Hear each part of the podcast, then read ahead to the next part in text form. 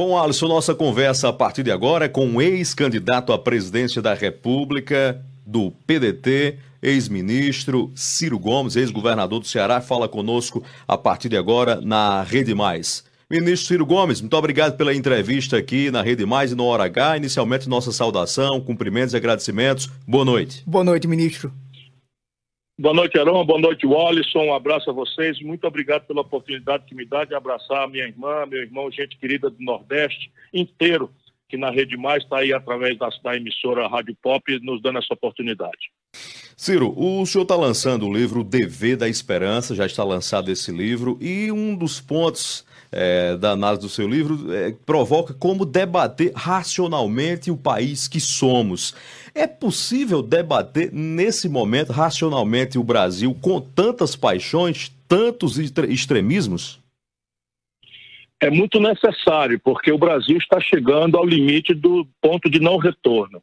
E eu explico isso com o testemunho de antes da pandemia, não é? E agora todos esses números estão agravados o Brasil já tinha empurrado metade da sua população, 100 milhões de pessoas, para viver com a renda média de 413 reais por cabeça e na informalidade, no desemprego aberto, vivendo como autônomo, é, com uma dificuldade tremenda, a violência campeando, 70 mil homicídios entre assassinatos e mortes produzidas pela, pela própria polícia, né, uma, uma tragédia na saúde pública sem precedentes, nós estamos aí contando 50 mil é, 659 irmãos e irmãs mortos. Todas as projeções falam em até 120 mil mortos daqui para o mês de setembro.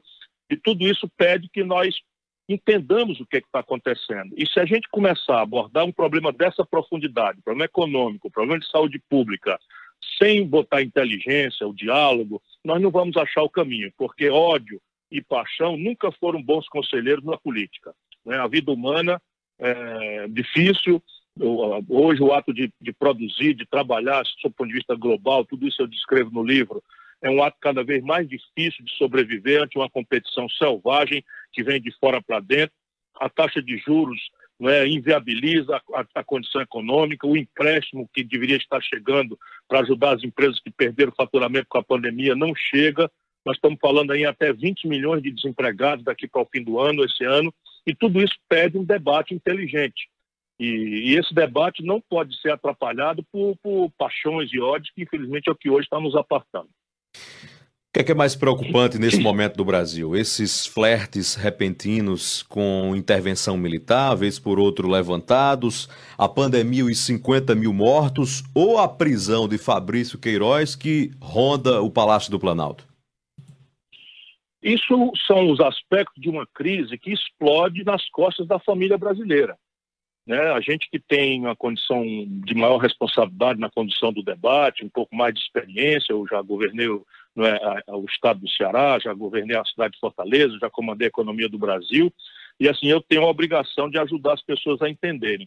E eu vejo então três gravíssimas urgências. Uma é salvar vidas, porque ainda hoje eu fiz um levantamento nesses 50.659 mortes no Brasil são consequência do erro de condução do governo. O governo brasileiro trabalha na contramão da ciência não é? e as, as evidências podem ser dadas assim. A China tem 1 bilhão e 200 milhões de habitantes e morreu menos gente do que no Ceará. É? Os nossos vizinhos da América do Sul têm a mesma regra uh, de clima, a mesma demografia desigual, eles são 10 milhões de habitantes a mais do que nós, os outros países vizinhos, e eles têm um terço das mortes do Brasil. A diferença clara entre China e o resto da América e o Brasil é que o Brasil tomou um caminho errado, trocou de ministro três vezes, botou um militar sem nenhuma experiência no manejo de saúde pública, que por sua vez ocupou o Ministério da Saúde com 23 militares, nenhum deles com qualquer experiência em saúde pública. Portanto, essa é uma urgência grave que está pesando muito gravemente nas costas da sociedade brasileira. A segunda emergência é a destruição de empresas e empregos.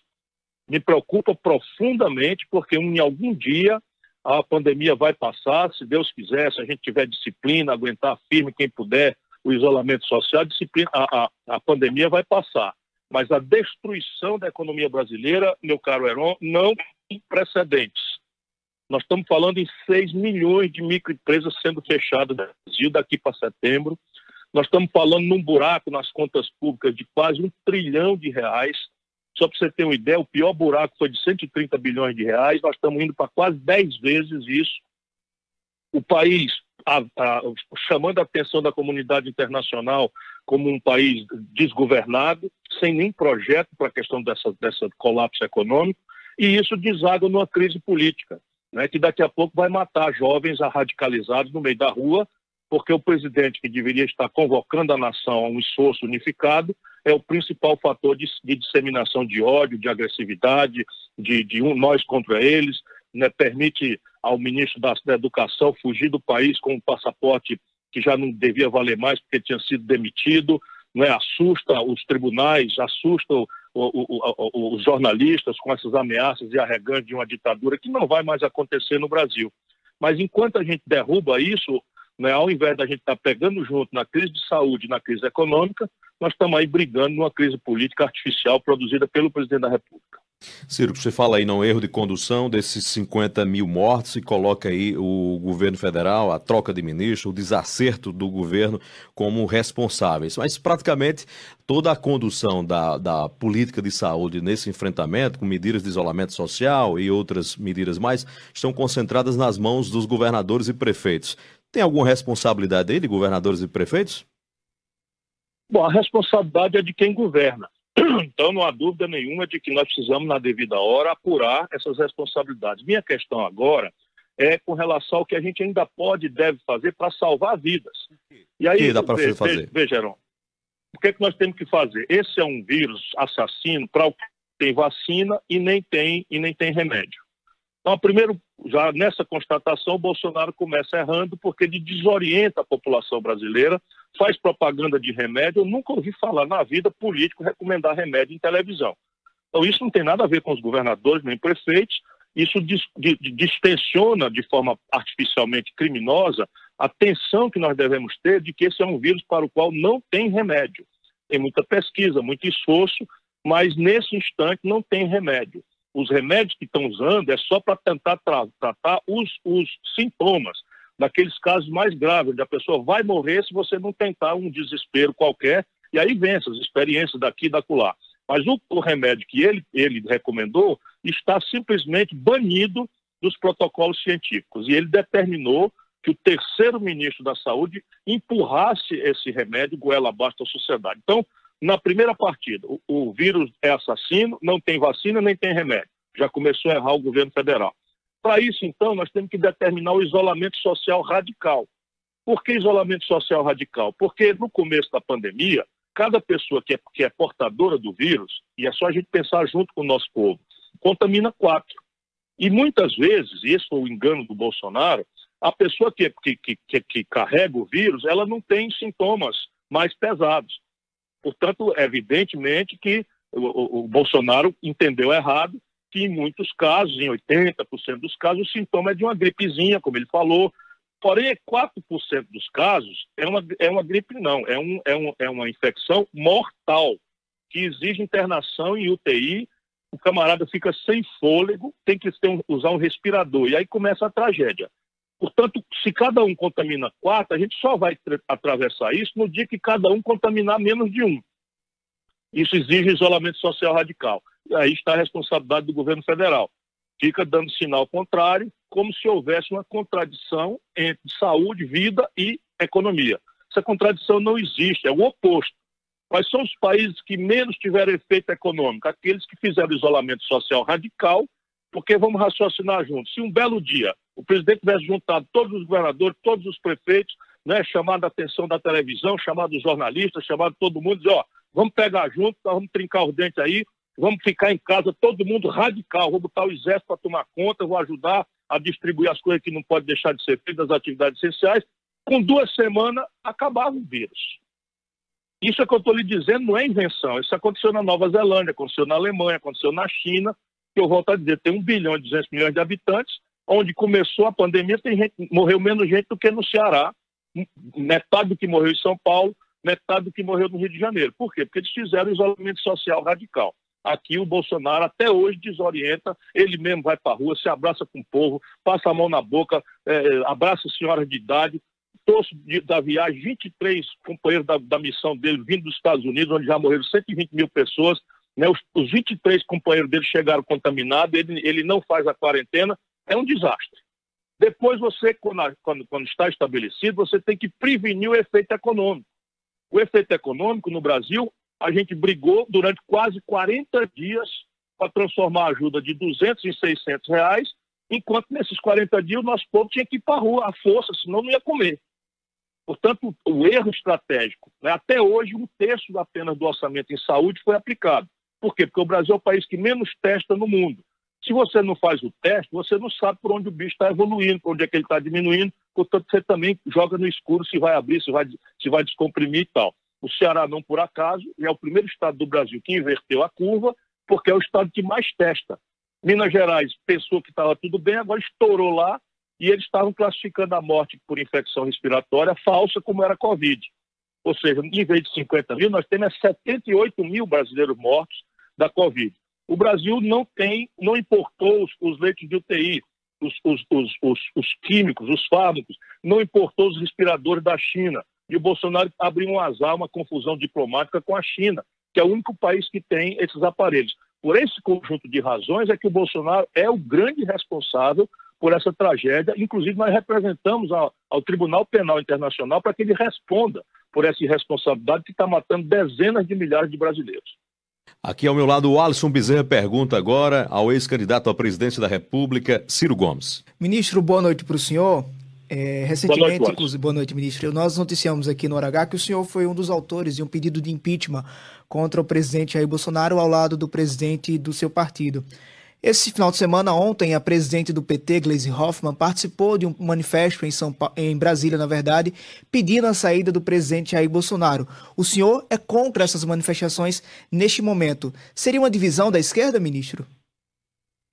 Essa não é o único, único sintoma de uma divisão profunda que há entre nós. É? Essa divisão ela tem que ter mérito e ela tem que ter clareza de que ela não pode atrapalhar as urgências do país. E é isso que eu quero ajudar a população a entender. Então, impeachment não é remédio para governo ruim que a gente não gosta. É, impeachment é um, uma pena, é uma punição para, o, para crime de responsabilidade. E, e, ele tem um aspecto jurídico que tem que ser provado, e na petição que nós fizemos, a prova é, é robusta, não tem nenhuma dúvida que ele comete crime quando ele, quando ele confraterniza com gente que está pedindo o fechamento do Congresso, que está pedindo o fechamento do Supremo, que pede a volta do AI-5, que significa tortura, censura à imprensa, proibição de organização de trabalhadores nos seus sindicatos, estudantes nos seus grêmios. Isso está escrito na lei, é crime. Né? Quando ele expõe a população brasileira ao genocídio, ele também está cometendo um crime, e quando ele avança sobre as instituições da República, Polícia Federal, Controladoria da União, a própria Procuradoria-Geral da República, isso é crime de obstrução de justiça. Portanto, esses crimes estão juridicamente demonstrados. Mas, como todo mundo sabe, o impeachment é um julgamento que também é político. E aí não há ambiente, nesse momento, para que esse julgamento aconteça. Por quê? Porque lá para baixo, né, do Sul, o Bolsonaro tem 30% do povo brasileiro apoiando ele ainda hoje. E a gente tem que ter humildade de respeitar, porque são irmãos patriotas nossos. A gente diverge deles, diz que eles estão completamente errados, mas a gente precisa convencer humildemente essas pessoas, sem o que o Bolsonaro vai poder comprar um terço dos deputados na Câmara, como já começou a fazer com a tal história do Centrão, e o impeachment não acontece. Eu acho que isso estará amadurecido ali por volta de setembro, quando essa tragédia de saúde pública e a tragédia econômica sem precedentes, revelar ao povo brasileiro que nós temos um, um, um, um, criminoso na presidência da República, que a democracia tem que se proteger por esses caminhos. Agora, como é que eu posso falar, como eu falei para vocês hoje, de que a única saída para salvar vidas é proteger a população que puder ficando em casa, estimular o isolamento social, pedir para as pessoas é, se sacrificarem nas suas relações econômicas, nas suas relações de família, de amizade, de ir ao bar, que é a nossa vocação, de ter liberdade, e eu vou para a rua. Como é que eu posso assinar um pedido de impeachment acusando o Bolsonaro de ter uma, uma atitude criminosa quando ele estimula né, por si, com gestos e palavras, quando vai para a rua, e eu vou fazer a mesma coisa? Essa é a minha distância do PT. O PT não é todo o PT, mas esse, essa burocracia que tomou conta do PT perdeu completamente a noção e o respeito ao povo brasileiro. Eu não posso estimular jovens a ir para a rua, se arriscar a ser morto, assassinado por essas violências das milícias do Bolsonaro. Eu não posso estimular a família brasileira a ir para a rua na hora que ela pode se contaminar e mesmo sem ter os sintomas, chega em casa, a mãe do, do rapaz vai, vai pegar e vai morrer. Isso é uma irresponsabilidade criminosa. Eu não posso dizer que isso é irresponsabilidade criminosa acusando o Bolsonaro e no dia seguinte fazer o oposto do que eu estou dizendo contra o meu adversário, que é o que essa burocracia do PT se acostumou a fazer. É o tal faço o que eu digo, não faço o que eu faço. Ministro Ciro Gomes, em 2018, no segundo turno, o senhor tomou uma posição, talvez assim, de uma certa isenção, como se tivesse lavado as mãos. O senhor, primeira pergunta, faria tudo de novo? E naquela ocasião o senhor disse que tinha razões particulares para tomar aquela posição que um, dia, um dia seriam reveladas. Chegou a hora de falar sobre isso, não, ministro? Já, não tem nenhuma dúvida, não eram razões particulares, eram razões muito públicas que eu não queria divulgar naquela hora, porque eu não lavei as mãos. Eu anunciei meu voto contra o Bolsonaro e me retirei da campanha. Por quê? Porque eu não tenho nenhuma condição moral de andar com essa gente a partir de um certo tempo. E eu não queria dizer essas razões ali na hora da eleição em que eu sabia que a tragédia ia se dar. Primeira razão, os números.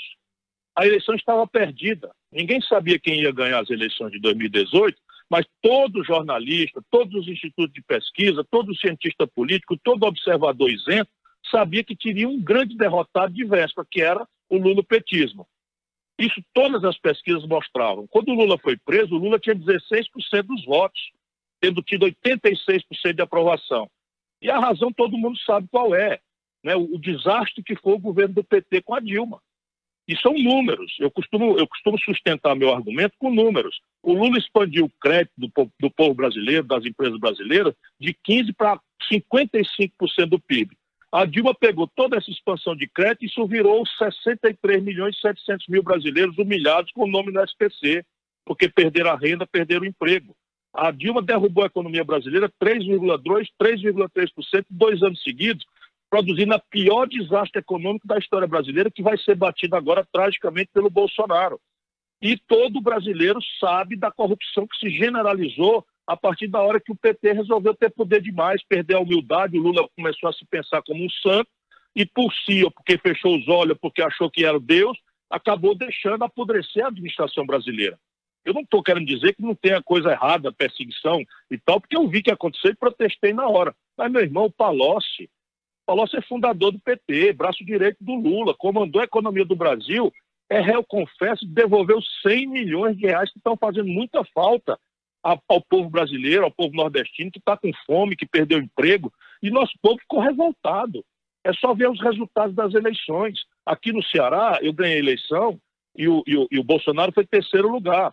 No segundo turno, o Haddad tirou 71%, o Bolsonaro tirou 23%. Mas em São Paulo, a terra do PT, o Haddad tirou 20 e poucos por cento, o, o, o, o, o Bolsonaro tirou 70%.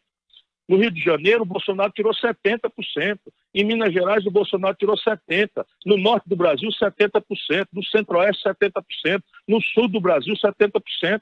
O nosso povo agora todo virou fascista. Ou seja, o nosso povo é o mesmo povo que deu grandes vitórias a nós, deu grandes e generosas vitórias ao Lula, votou na Dilma sem saber quem era a Dilma, porque o Lula botou lá e era a mulher que o Lula tal, e por gratidão nosso povo votou, e aí agora faz de conta que o povo brasileiro todo virou fascista, virou gado, não dá mais para mim. Eu já aguentei as, as maluquices deles assim, muitos anos. Mas daqui para frente, foi o que eu quis dizer na, na, na, eleição, eu não ando mais com essa burocracia corrompida do PT, mas nem a pau. Por quê? Porque eu não sou irresponsável. Nós temos que ter humildade, procurar nos reconciliar com o povo brasileiro, não é para punir ninguém. É ou a gente reconcilia com o povo brasileiro, a gente tem humildade para entender por que, que o povo brasileiro que nos deu tantas vitórias virou tão espetacularmente para o lado de um, de, um, de um bandido como Bolsonaro, de uma família de bandidos, o Brasil vai continuar inventando outros Bolsonaros e nós vamos ficar aqui com essa arrogância, com essa prepotência do lulopetismo corrompido e não vamos fazer de conta, e vamos fazer de conta que o Brasil não está se, se arrebentando como nação. Nunca mais. O Alisson Bezerra. Ministro, o senhor está participando semanalmente de atos chamados Janelas pela Democracia. Esses atos contam com a participação do PSB, PDT, Rede PV, uma frente para defender a democracia. Visando as eleições de 2022, essa frente estaria disposta a dialogar com outros partidos, incluindo PSDB e democratas? Veja, essas urgências do Brasil, proteger a democracia, salvar vidas e salvar empregos, orientam nossa estratégia de grande unidade. Então, Janelas pela Democracia, qual é? É uma tentativa de ocupar virtualmente as ruas, de chamar a atenção da opinião pública para acumular forças entre o nosso povo para que amanhã, ali em agosto, setembro, quando tiver Maduro, a gente possa salvar o Brasil fazendo o impeachment do Bolsonaro. Para essas tarefas, salvar a vida, salvar emprego e salvar a democracia, nós não temos restrição de andar com rigorosamente ninguém. No Janelas para a Democracia está convidado todo mundo. O PCdoB participou, a UNE participou, o Eduardo Moreira do Somos 70% participou, né, muitos intelectuais e artistas que assinaram o manifesto Estamos Juntos participou, muitos juristas que, eh, que fizeram o manifesto Basta participaram.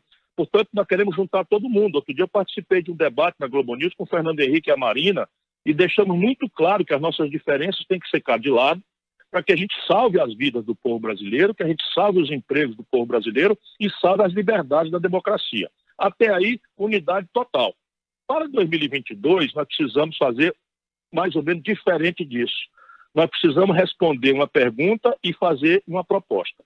A pergunta que nós precisamos fazer humildemente é o que, que aconteceu com o povo brasileiro para que ele, tendo nos dado tantas vitórias, agora ficasse dessa, uma proporção de quase 70% do lado de um cara como o Bolsonaro.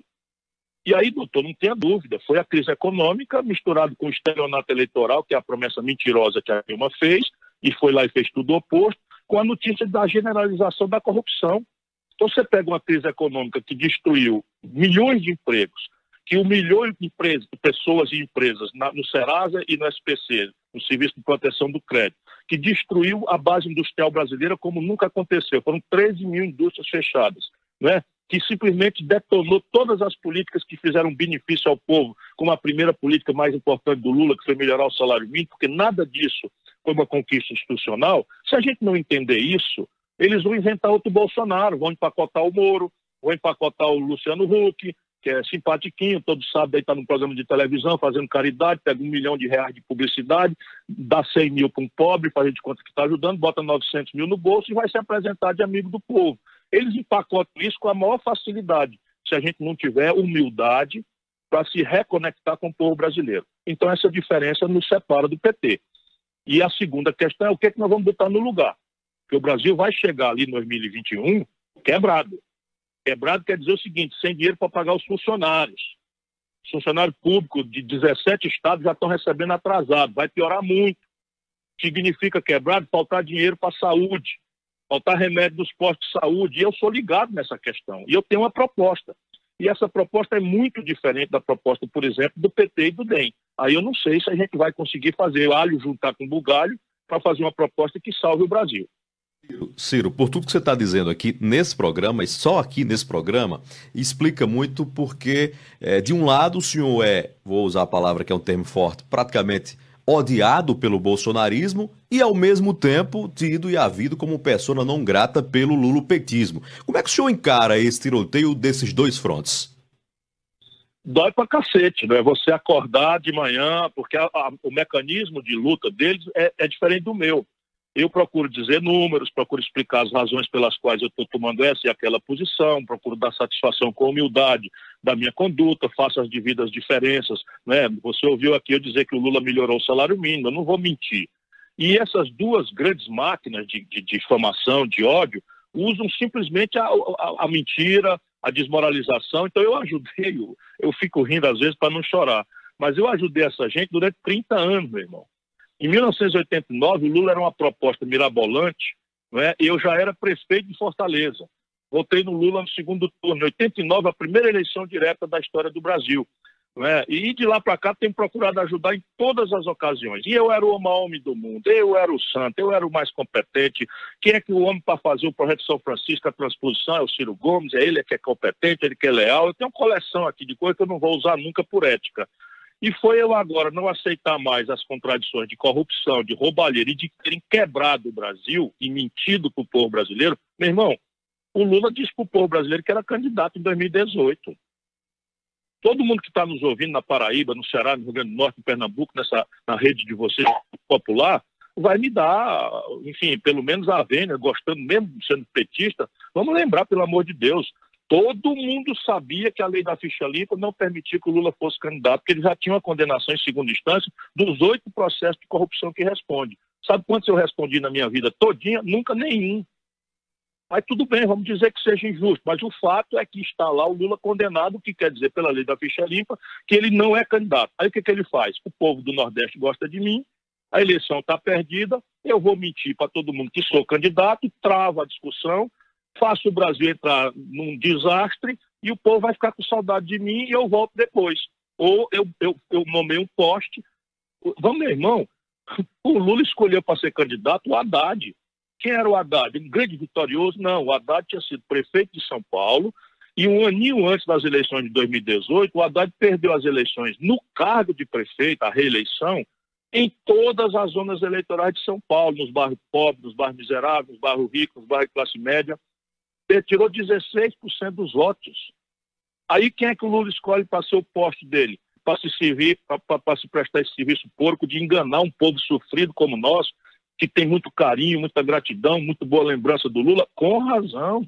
Eu ajudei. Eu não sou ninguém que teve lá, eu ajudei o Lula no primeiro, no segundo, no segundo mandato, fui ministro, ajudei, encarei bispo, encarei confusão para fazer o, o, projeto de transposição do São Francisco, e agora não vale nada. Mas agora ficam imitando mentira, todo dia tem. O próprio Lula, da boca dele, que eu nunca esperei, foi falar na, na, na, na, num programa desse de internet aí, de que eu tinha problema com mulher, porque os canalhas do Bolsonaro inventei que um dia eu bati na minha mulher, eu queria que caísse a minha mão e meu pescoço, né, se algum dia eu tivesse coragem de tocar numa pessoa, né, muito mais uma mulher maravilhosa como foi minha ex-mulher.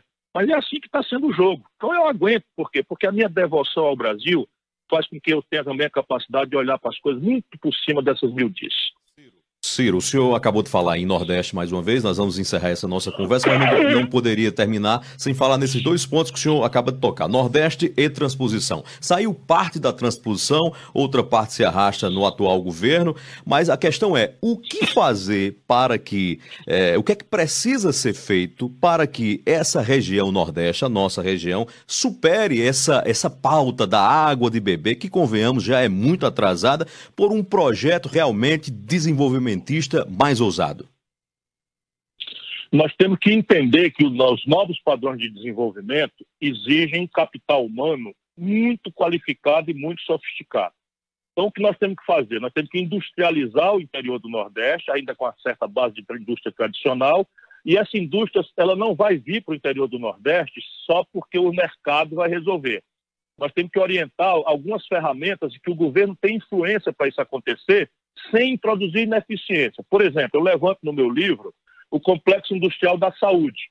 Hoje todo mundo pode entender, o Brasil está importando máscara, touca, bata, respirador, cama de hospital, prótese, remédio, tudo da China, na hora de uma pandemia como essa.